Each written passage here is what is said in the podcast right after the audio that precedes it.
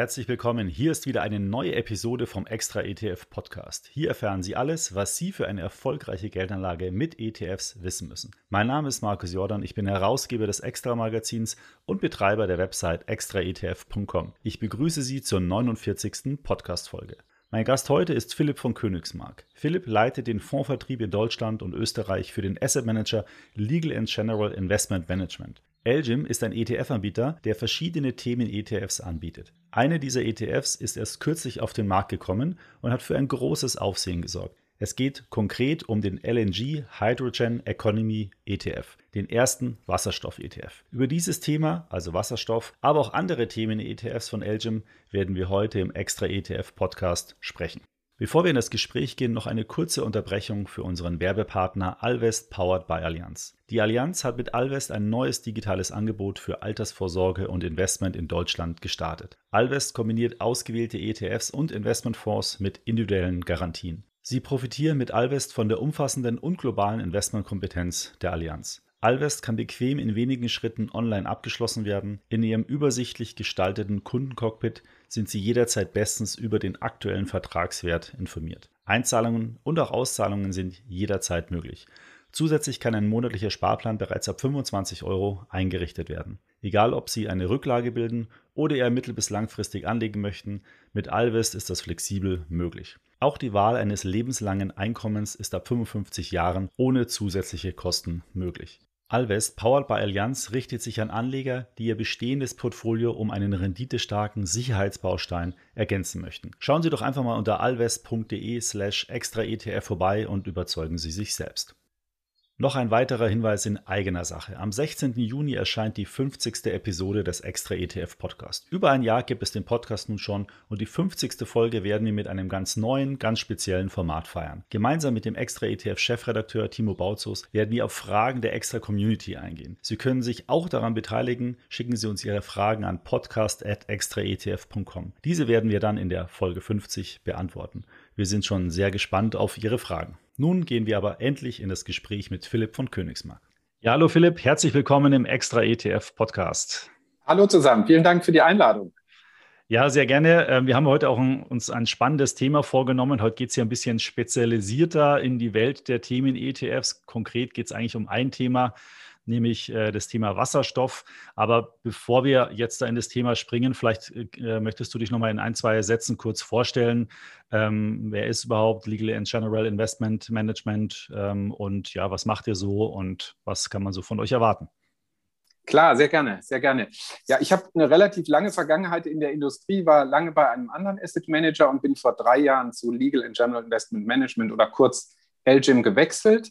Wir waren bislang überhaupt noch nicht im äh, Retail-Bereich im deutschen Markt tätig, sind deswegen sicherlich auch relativ unbekannt.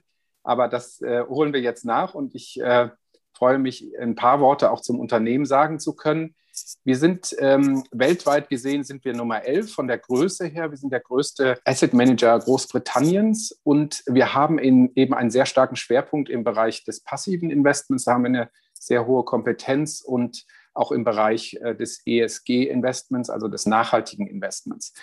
Unsere Mutter, die gibt es schon seit 180 Jahren. Das ist ein Versicherungskonzern. LNG Group ist auch in der, äh, an der Londoner Börse notiert, im FTSE 100-Index vertreten.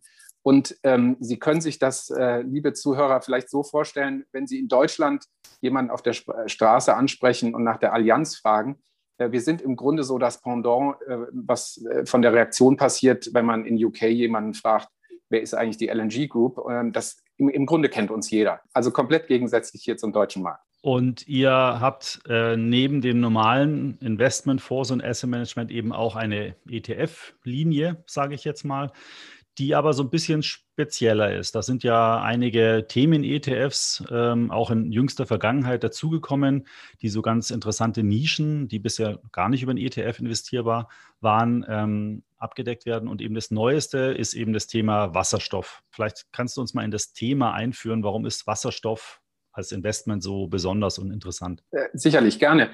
Also wir sind äh, im Übrigen auch der Pionier im Bereich der Themen-ETFs. Also wir haben eine sehr lange Historie von äh, nunmehr fast sieben Jahren. Und äh, Wasserstoff, da waren wir auch der Erste am Markt, der ein Wasserstoff-ETF rausgebracht hat. Das war im Februar dieses Jahres. Ähm, äh, zum Wasserstoff-Thema selbst äh, zu sagen wäre, Wasserstoff ist ein Energieträger. Er verursacht kein Kohlendioxid, wenn er mit erneuerbaren Energien, also wie Windenergie oder Sonnenenergie gewonnen wird. Und Wasserstoff selbst entsteht letztendlich durch die Zerlegung von Wasser in Wasserstoff und Sauerstoff. Und das geschieht eben durch Strom, ähm, auch durch also Elektrolyse gelangt. Ja, das ist das Verfahren, um letztendlich äh, Wasserstoff äh, aufzuspalten, eben in, äh, also Wasser aufzuspalten in Wasserstoff und Sauerstoff. Und dafür braucht man Strom. Und das ist wahrscheinlich noch so ein bisschen der Knackpunkt, weil ich mir vorstellen kann, das wäre sonst so ein Perpetuum mobile, ähm, dass, äh, wenn ich weniger Strom reinstecke, als am Ende dann äh, Energie rauskommt. Deswegen ist da ganz wichtig, dass man eben saubere Energie auch nutzt. Das ist das Spannende an dem Thema. Also wir befinden uns noch ganz am Anfang der Entwicklung wenn man heute schaut, wie Wasserstoff, also Wasserstoff gibt es ja schon, schon lange, ja, aber wie Wasserstoff entsteht und wie er letztendlich durch e-, Elektrolyse gespalten wird, ähm, dann äh, geschieht das noch zu 99 Prozent durch äh, Strom, der aus fossilen Energien gewonnen wurde. Ja? Also wir sind ganz am Anfang einer Entwicklung. Das Spannende ist dann am Ende, wenn wir grünen Wasserstoff haben, das heißt Wasserstoff, der wirklich aus äh, erneuerbaren Energien gewonnen wird. Wo kann man denn jetzt Wasserstoff überhaupt einsetzen? Ich glaube, die meisten werden natürlich irgendwie Wasserstoffautos so als Konkurrenz, sagen wir mal, zu den Elektroautos ähm, schon mal gehört haben. Aber gibt es dann noch andere Anwendungen oder, oder ist es, wäre das wasserstoffbetriebene Auto dann überhaupt die Hauptanwendung? Nein. Und es gibt auch eine ganz klare Abgrenzung aus unserer Sicht. Äh, also es wird in der breiten Presse immer davon gesprochen, äh, der Wasserstoff-Pkw. Wir sehen das etwas anders. Also wir sehen dass vor allen Dingen zwei, drei oder auch kleine Vierräder, also äh, äh PKWs, dass die in Zukunft weiterhin und überwiegend durch Batterien angetrieben werden. Nicht aber so bei dem Schwerlastverkehr. Also dafür ist Wasserstoff geeignet, dann in, in Verbindung mit einer Brennstoffzelle. Vor allen Dingen für Verkehr, der lange Strecken am Stück fahren muss, zum Beispiel 1000 Kilometer, ja, ein LKW äh, beispielsweise. Und es gibt aber noch ganz viele andere Anwendungen. Es gibt industrielle Anwendungen. Es gibt die Möglichkeit, Heizungsanlagen damit zu betreiben. Und das sind alles Anwendungen, die komplementär zur Batterietechnologie sind. Insofern ist eigentlich aus unserer Sicht überhaupt nicht die Frage zu stellen, wird Wasserstoff irgendwann den Batterieantrieb ablösen, sondern vielmehr, wir brauchen beide ähm, Anwendungsmöglichkeiten, um letztendlich äh, netto Zero, also netto Null zu kommen. Das heißt, dem Pariser Klimaabkommen ähm, Rechnung zu tragen und äh, einfach weniger äh, Kohlendioxid in, in, in, das Universum zu, zu geben. Ja. Jetzt, wo du es gesagt hast, so ein paar Busse sind mir auch schon mal aufgefallen. Also zumindest die, glaube ich, nicht mit Elektro gefahren sind, sondern mit, mit Wasserstoff. Und, und Mercedes und die großen Anbieter arbeiten ja auch an so Schwerlastlastern, die mit Wasserstoff fahren. Das ist vollkommen richtig. Es gibt noch einen weiteren Aspekt, den ich eben nicht erwähnt habe, ähm, dass der Wasserstofftank auch relativ schwer ist. Ja? Also ich habe zwei Aspekte letztendlich. Ich äh, ähm, verwende den Antrieb für Fahrzeuge, die lange Strecken am Stück fahren müssen. Das heißt, die nicht irgendwie mal zwischendurch eine Stunde oder so äh, auftanken können, also eine Batterie auftanken können. Und das Zweite ist eben aufgrund des Gewichts ähm, des Tankes ähm, brauche ich natürlich auch eine gewisse Größe und, und Schwere des Fahrzeugs an sich. Gibt es auch Wasserstoffschiffe? Daran wird gearbeitet, äh, auf jeden Fall. Also das äh, ist auch ein Forschungsbereich, ähm, der, der verfolgt wird. Ähm, meines Wissens nach gibt es aktuell noch kein äh, durch Wasserstoff betriebenes Schiff. Weil das wäre eigentlich auch, die könnten das Wasser dann aus dem Meer ziehen und mit Elektro-Solarzellen dann äh, gleich den Strom produzieren. Absolut. Es wird aktuell an vielen Stellen geforscht.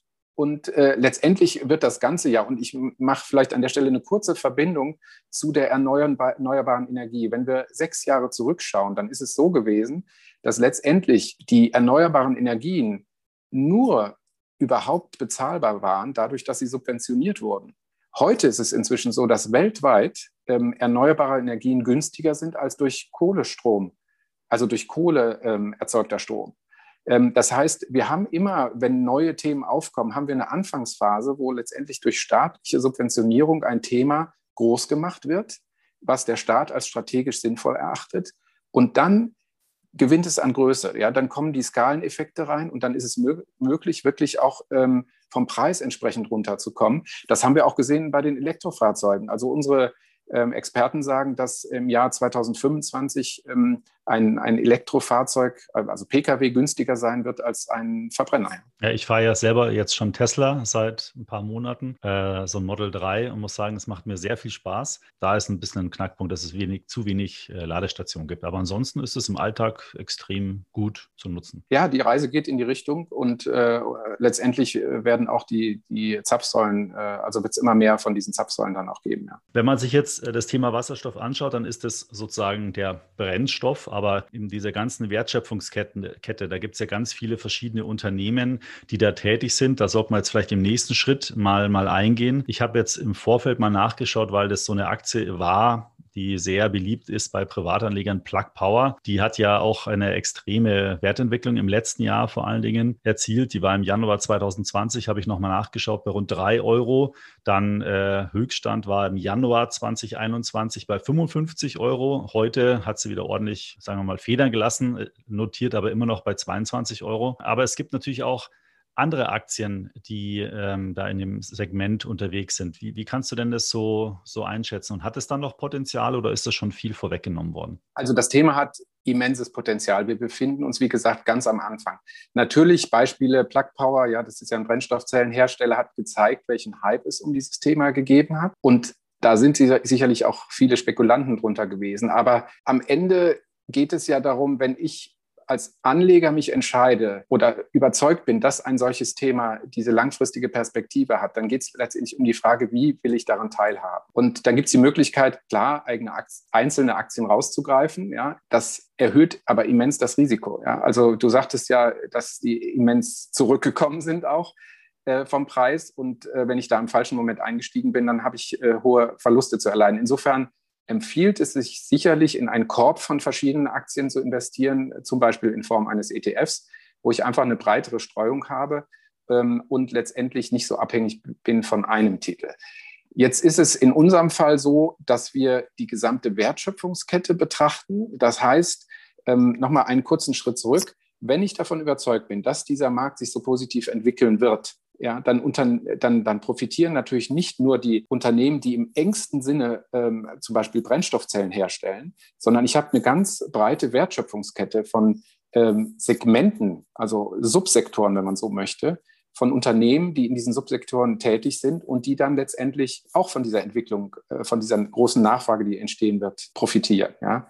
Also, um ein paar Beispiele rauszugreifen, ja, es gibt Elektrolysehersteller, es gibt Komponenten, die die eben, also Komponentenhersteller, die eben äh, Teilaspekte oder Teilkomponenten für Brennstoffzellen produzieren und dergleichen mehr. Und äh, diese gesamte Wertschöpfungskette, die decken wir beispielsweise jetzt ab, ja, weil wir sagen, wir wollen nicht dieses hohe Risiko. Und wenn man schaut, welche Titel im letzten Jahr besonders stark gelaufen sind, dann sind das wirklich im engsten Sinne diese Brennstoffzellenhersteller gewesen. Aber das, äh, das Themenfeld ist viel breiter. Wie viele ähm, Werte sind denn in dem ETF so ungefähr? Wir sind bei, bei 31 Titeln. Okay, aber ist dann auf jeden Fall deutlich mehr, als wenn man jetzt nur in ein oder zwei Werte investiert. Definitiv. Also wir haben gewisse äh, Mindestvoraussetzungen, die zu erfüllen sind, bevor wir überhaupt ein Themen-ETF an den Markt bringen. Unter anderem brauchen wir ganz grob äh, mindestens 100 Aktiengesellschaften, die notiert sind. Ähm, und das ist hier in dem Fall gegeben. Und das hat uns dazu letztendlich äh, beflügelt, unter anderem äh, den, den ETF rauszubringen. Wir brauchen noch verschiedene andere Faktoren. Also der, dieses Themensegment, in das wir investieren, dort sollen die Unternehmen im, im Durchschnitt, ja, die sich in dem Themenfeld tummeln, äh, mindestens ein zweistelliges Umsatzwachstum für die nächsten fünf bis zehn Jahre erzielen können. Und der Markt an sich, der abgedeckt wird durch dieses Themenfeld, das muss auch eine, der muss auch eine gewisse Größe haben. Und dann gibt es noch eine Besonderheit in unserem Hause. Wir verwenden nämlich sogenanntes aktives Research. Das heißt, wir arbeiten mit einem globalen Spezialisten zusammen, der letztendlich tiefen Wissen hat über die Unternehmen, die relevant sind für ein bestimmtes Themenfeld. In der Regel haben die riesen Datenbanken und können genau ausfindig machen, welche Unternehmen sind relevant. Und das ist insofern so wichtig, weil wir hier uns mit einem Zukunftsthema befassen. Ähm, Sie wissen sicherlich, die, die, der ein oder andere von Ihnen, es gibt sonst Möglichkeiten, über Branchenindizes oder sich an Branchenindizes zu orientieren. Das ist aber immer ein Blick in den Rückspiegel. Und wir haben hier Themen aufgegriffen, die zukunftsorientiert sind. Das heißt, wir haben gar nicht am Markt irgendwelche Orientierungsmaßstäbe, um ausfindig zu machen, was sind die relevanten Unternehmen. Und das ist eben so wichtig, gerade bei derartigen Zukunftsthemen. Ich habe jetzt gerade mal das Profil von dem ETF ähm, parallel hier aufgerufen. Äh, da ist jetzt zum Beispiel, also erstmal ist der gleichgewichtet, wenn ich das richtig sehe. Das ist ja schon mal gut. Dann hat man nicht irgendwelche Werte so mit einer extremen Übergewichtung. Und die äh, Top 2, 3 Positionen ist zum Beispiel jetzt Daimler und Linde. Ähm, Daimler, weil die wahrscheinlich eben Kfz und, und LKWs und so weiter herstellen dafür. Und Linde wegen der Verarbeitung von Wasserstoff wahrscheinlich. Ja, das zweite ist äh, korrekt. Im ersten Fall Daimler ähm, haben wir gewählt, weil die äh, ein entsprechend äh, äh, also ein LKW-Modell äh, produziert haben oder gerade rausgebracht haben, was eben über Wasserstoff angetrieben wird. Ja. Hm, okay. Und die Gewichtung sind 25 äh, Prozent ungefähr USA, 15 Prozent Vereinigte Staaten, Vereinigtes Königreich und so 12 Prozent Deutschland. Also eigentlich hat man da eine ganz gute Mischung, auch Länder wie Südkorea, Japan, Frankreich, Schweden, Norwegen, China, alles eigentlich dabei. Ähm, schön durchgemischt, würde ich sagen. Vollkommen richtig. Und ähm, also wir haben hier ein sauber, auch, auch regional äh, diversifiziertes Portfolio, ja, also was grundsätzlich einen globalen Ansatz äh, verfolgt. Und äh, die Gleichgewichtung hat auch folgenden Hintergrund der Punkt ist, wir wissen, wir sind so früh am Anfang dieser äh, Entwicklung des Themas, da wir wissen heute noch gar nicht, wer der Gewinner der Zukunft sein wird. Also äh, es liegt sicherlich auf der Hand, dass eine, eine Linde oder äh, Daimler ähm, auch in fünf oder zehn Jahren noch existieren werden. Aber es werden Unternehmen hervorkommen, von denen wissen wir heute noch gar nicht, dass die so erfolgreich sein werden. Und das hat den Grund, warum wir eine Gleichgewichtung vornehmen. Wir nehmen auch immer wieder eine regelmäßige Anpassung vor, also ein sogenanntes Rebalancing. Und an diesem Rebalancing-Termin, also zweimal im Jahr, da werden dann unter Umständen Unternehmen auch ausgetauscht. Also fliegt jemand raus oder es kommt jemand neu, Neues äh, herein. Das ist jetzt gerade aktuell passiert. Da sind zwei Titel reingekommen beim Rebalancing am 24. Mai. Und ähm, damit ist auch sichergestellt, dass diese, diese Gleichgewichtung wiederhergestellt wird. Also wir, wir realisieren letztendlich Gewinne von Unternehmen, die sich sehr positiv entwickelt haben und wir passen die Gewichtung von den Unternehmen an, die sich nicht so gut entwickelt haben, ja, und damit automatisch eine geringere Gewichtung im Portfolio haben, sodass wir wieder mit einer Gleichgewichtung starten. Ja. Und die Anzahl, hat es ja schon gesagt, ähm, die kann sich dann aber auch erhöhen. Das heißt, wenn ihr jetzt merkt, da kommen neue Unternehmen irgendwie hervor oder gehen an die Börse, dann kann das auch theoretisch wachsen. Vollkommen richtig. Unsere Erfahrung ist, äh, wir haben ja schon eine recht langjährige, also ich äh, greife mal ein Beispiel raus, Cybersecurity als wir gestartet sind, waren wir, glaube ich, auch bei 35 Titeln. Ja, inzwischen sind wir bei Paaren 50. Also die Erfahrung ist, je länger oder je länger die Historie eines Themas ist, desto größer ist auch die Anzahl der relevanten Unternehmen, ja, und das wächst dann automatisch. Und das geht oftmals einher auch mit, mit entsprechenden Mittelzuflüssen, die wir haben. Also bei Cyber sind wir ja jetzt, glaube ich, bei zwei Milliarden etwa. Ähm, also man sieht wirklich diese Entwicklung äh, auf der Anzahl der, der Unternehmen Seite ähm, und in unserem konkreten Fall auch ähm, bei, de, bei, den Mittelzuflüssen, die wir dann erzielen. Ne? Ja, der hat jetzt knapp 350 Millionen Euro so in etwa äh, Bestand und äh, hat sich auch in den seit Auflage da kontinuierlich kommen da äh, Mittelzuflüsse. Also es scheint ja ein Thema wirklich zu sein, was in immer mehr Portfolios dann Einklang findet. Ist jetzt auch nicht sprunghaft gestiegen, sondern konstanter äh, ähm, Vermögenszufluss.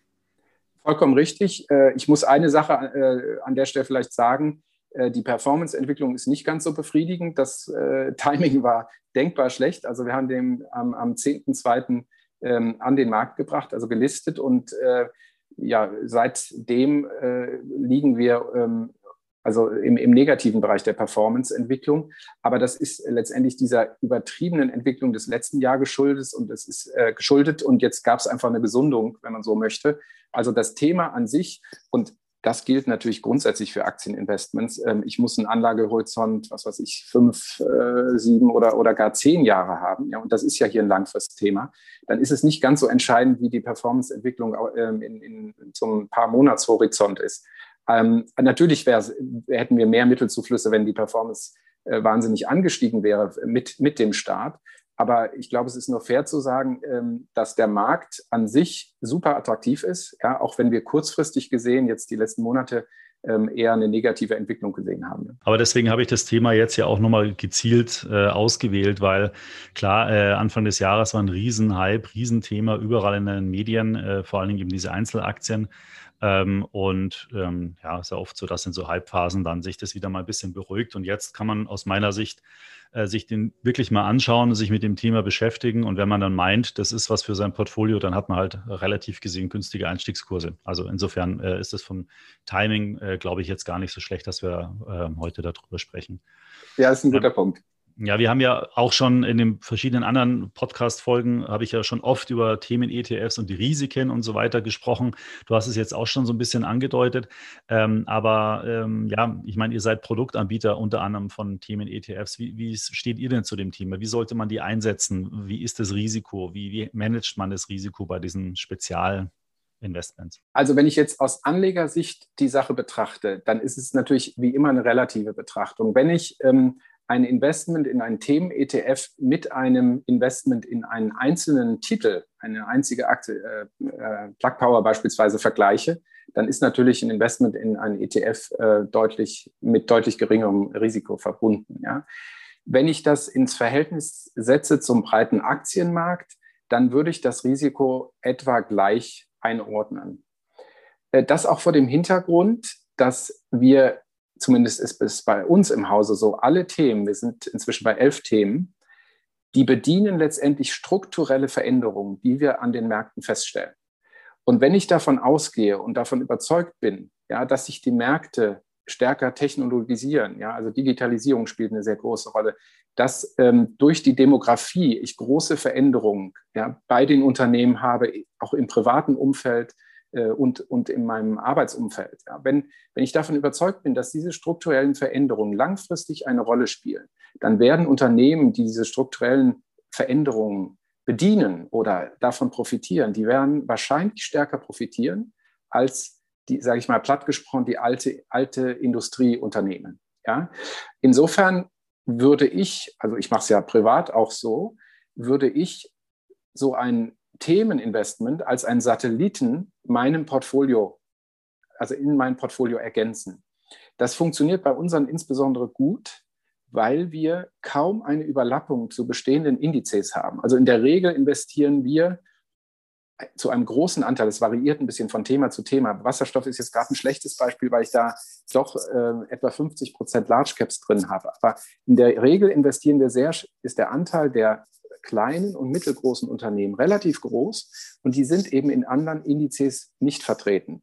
Wenn ich jetzt so einen Themen-ETF vergleiche, ja, dann hat er in der Regel nur eine Überlappung von maximal drei Prozent, zum Beispiel zum MSCI World. Das heißt, ich kann so ein Portfolio, also so, so ein Themen-ETF wunderbar meinem bestehenden Portfolio ergänzen, ohne dass ich Klumpenrisiken aufbaue. Ja, die Gefahr ist ja immer, wenn ich zig verschiedene Ansätze verfolge und habe auf einmal äh, investiere ich über jeden ETF in das gleiche Unternehmen, ja, also zumindest äh, zum Teil, ja, und äh, das summiert sich dann ganz schnell auf und dann habe ich wieder das gleiche Risiko oder ein ähnliches Risiko, wenn ich, wie wenn ich nur in eine Aktie oder drei, vier Aktien investieren würde. Und das passiert hier, eben nicht.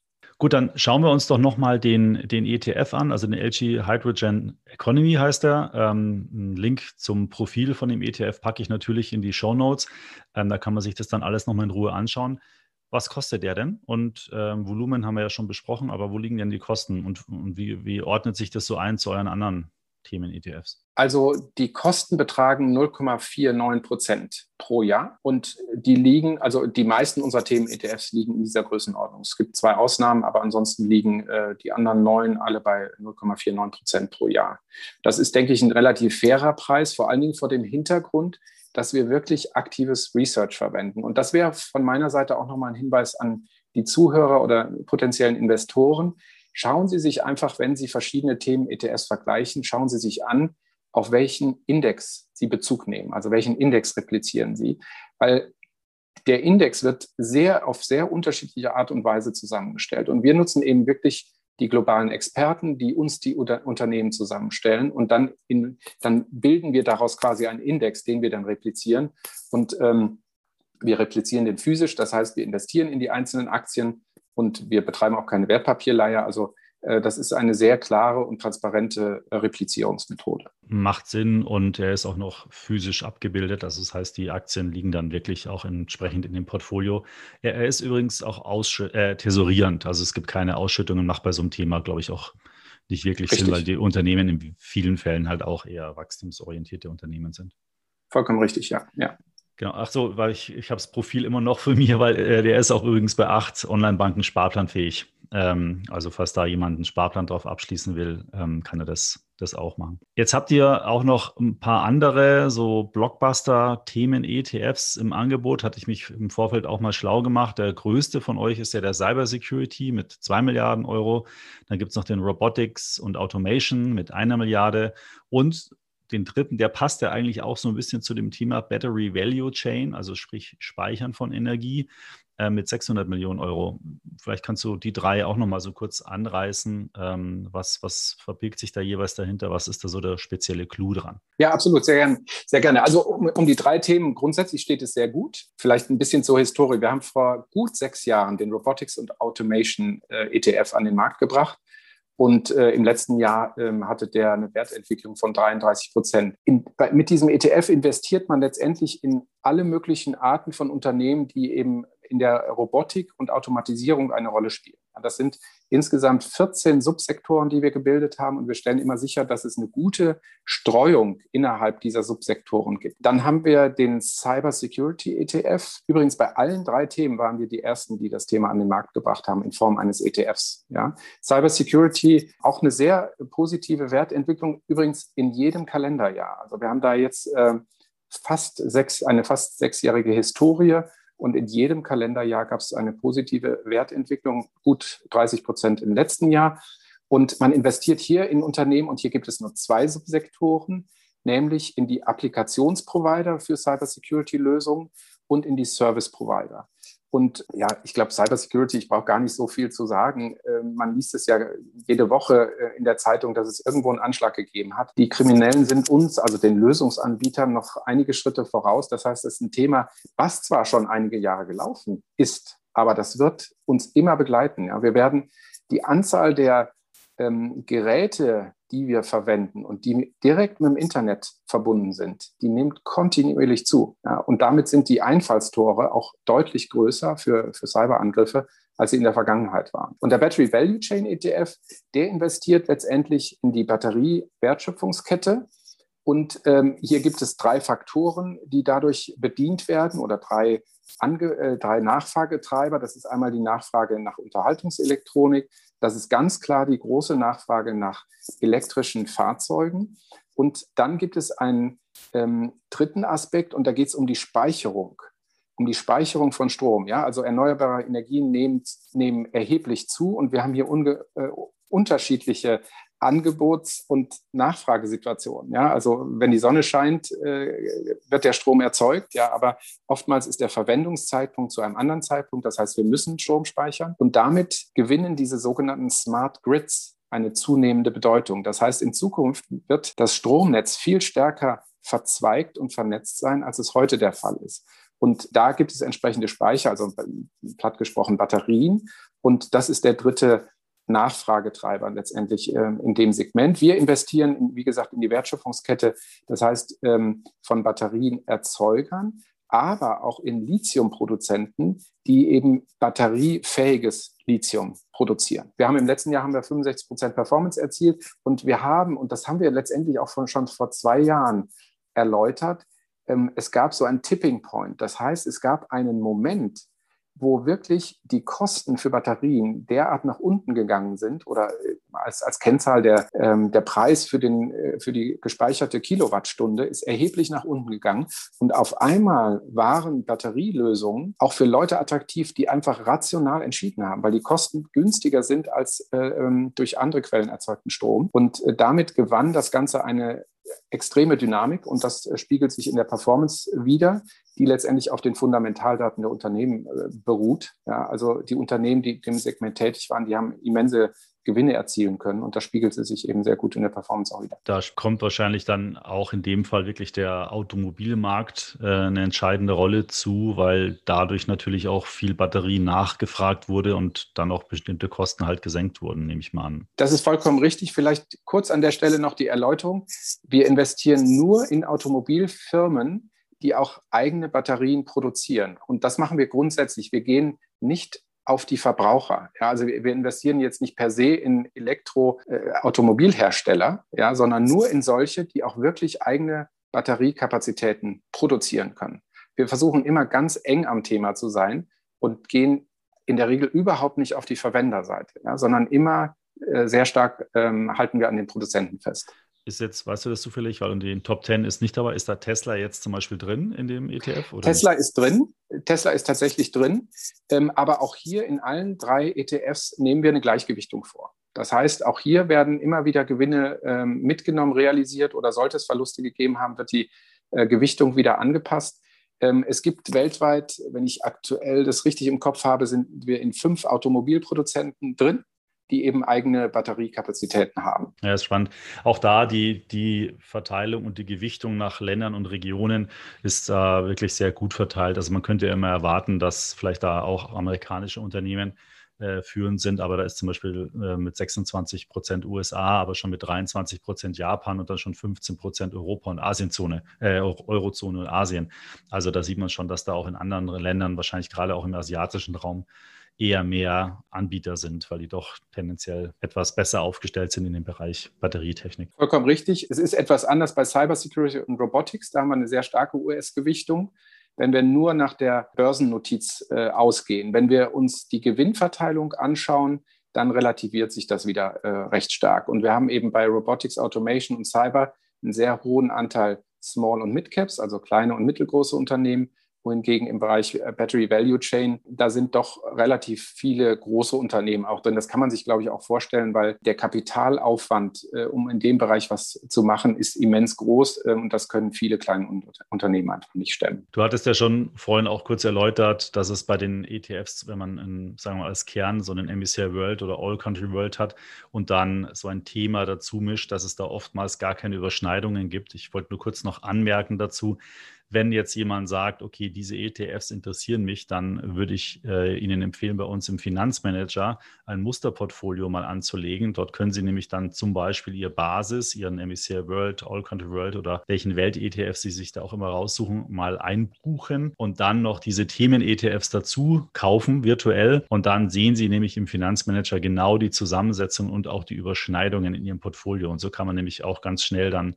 Ungleichgewichte Klumpenrisiken und so weiter ähm, entdecken, ohne dass man da jetzt aufwendig in Excel oder in irgendwelchen anderen ähm, Aufzeichnungen und Tools da die Ermittlung macht. Das funktioniert dann bei uns alles ganz automatisch. Jetzt gibt es ganz neu der ist, glaube ich, eine Woche alt oder so nur, den einen neuen ETF, der wieder ein ganz neues Segment abdeckt, was immer mehr in aller Munde ist. Äh, auch die Deutschen ähm, erfreuen sich einer zunehmend digitalen äh, Zahlung von äh, Einkäufen und so weiter. Corona hat es ja auch befeuert, das Segment. Und zwar der LNG Digital Payments ETF. Da sind, habe ich nachgeschaut, 20 Unternehmen weltweit drin, die eben in dieser Wertschöpfungskette mobiler digitaler Zahlungsmittel ähm, aktiv sind.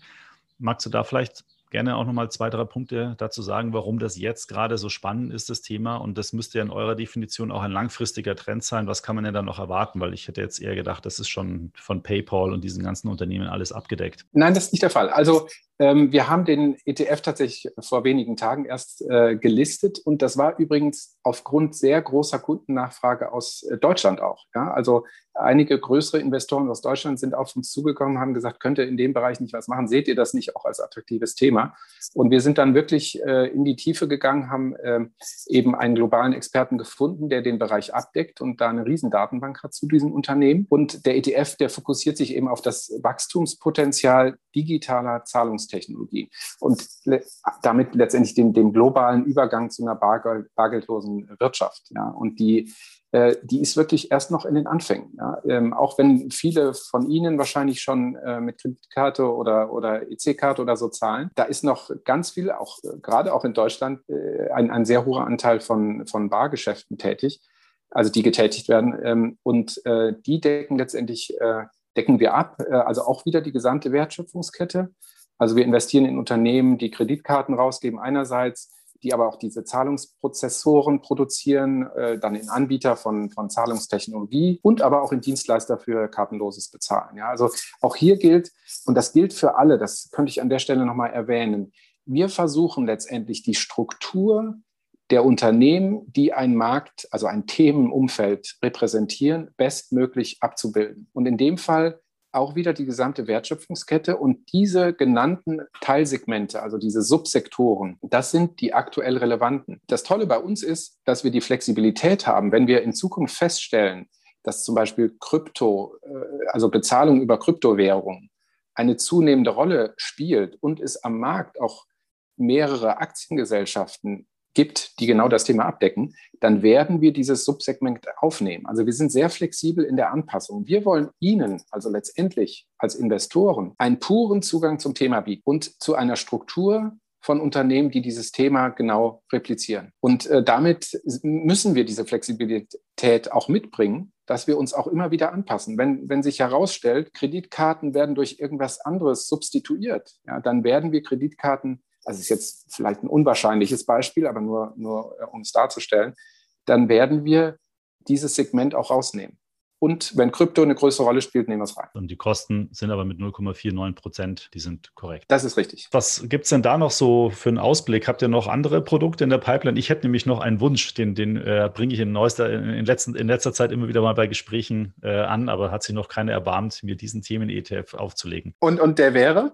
Ja, ich fände es ziemlich spannend. Ähm, wir haben da nämlich auch in einem der nächsten Ausgaben einen Artikel drüber, über die Dienstleister der Wertschöpfungskette des ETF-Markts. Das fände ich klasse. Also, weil es gibt ja die Market Maker, es gibt die Asset Manager, es gibt die Börsen, es gibt börsennotierte Robo-Advisor oder Online-Broker zum Beispiel. Und alle die, die sozusagen von diesem ETF-Boom der ja sehr, sehr lange anhalten wird, weil es ja ein struktureller Bruch in der Finanzindustrie ist. Da rein würde ich gerne investieren. Ja gut, also ich werde das mal zumindest ins Unternehmen äh, hereintragen und äh, die Kollegen werden sich sicherlich mal mit dem Thema auseinandersetzen, vor allen Dingen, um ausfindig zu machen, äh, wie viele Titel es in diesem äh, Themenfeld gibt. Äh, das ist ein, ein kritischer Faktor, den wir benötigen. Und da komme ich bei Zeiten nochmal drauf zurück. Und es gibt sogar einen Index, der da schon gerechnet wird für eine amerikanische Asset Manager, die aber anscheinend nie ein ETF oder ein Produkt drauf aufgelegt haben. Und da geht es nämlich genau um diese Wertschöpfungskette.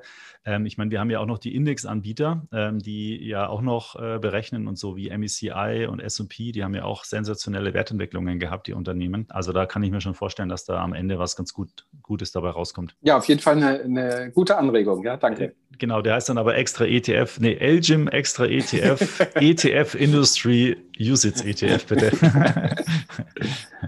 ja, äh, vielen Dank. Ähm, war ein interessantes Gespräch. Wir haben im, im Galopp sozusagen die Themen ähm, abgearbeitet. Hat mir sehr viel Spaß gemacht. Ähm, können wir auch gerne wieder machen, wenn ihr wieder spezielle ähm, Themen-ETFs rausbringt.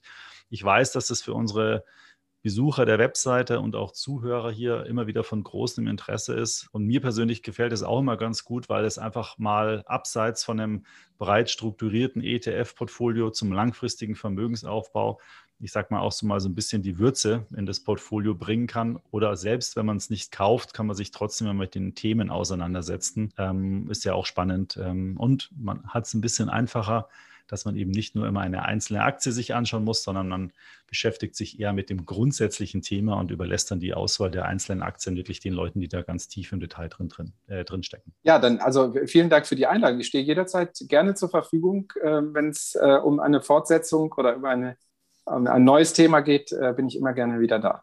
Perfekt, super. Dann äh, einen äh, schönen Tag noch und ähm, ja, bis zum nächsten Mal. Tschüss, Philipp. Tschüss, vielen Dank. Ich hoffe, Ihnen hat unser heutiger Ausflug in die Welt der Themen-ETFs gefallen. Wenn Sie künftig weitere Gespräche zu speziellen Anlagethemen hören möchten, dann senden Sie mir gerne eine E-Mail an podcast.extraetf.com. Ihnen hat der Extra ETF Podcast gefallen? Dann empfehlen Sie ihn doch gerne einer guten Freundin oder guten Freund weiter. Das würde mich persönlich wirklich sehr freuen. Gerne können Sie den Podcast auch über Ihre Podcast-App bewerten. Weiterführende Informationen und Links zu dieser Episode finden Sie wie immer in den Show Notes. Bis zum nächsten Podcast. Diese erscheint am 16. Juni und ist für mich, wie gesagt, eine ganz besondere Folge. Denn wie schon erwähnt, ist das die 50. Episode des Extra ETF Podcasts. Und diese Folge werden wir mit einem speziellen Format feiern. Gemeinsam mit dem Extra ETF Chefredakteur Timo Bautzus werden wir auf Fragen der Extra ETF Community eingehen. Senden Sie uns Ihre Fragen an podcast.extraetf.com. Ich freue mich darauf und natürlich auch, wenn Sie wieder zuhören.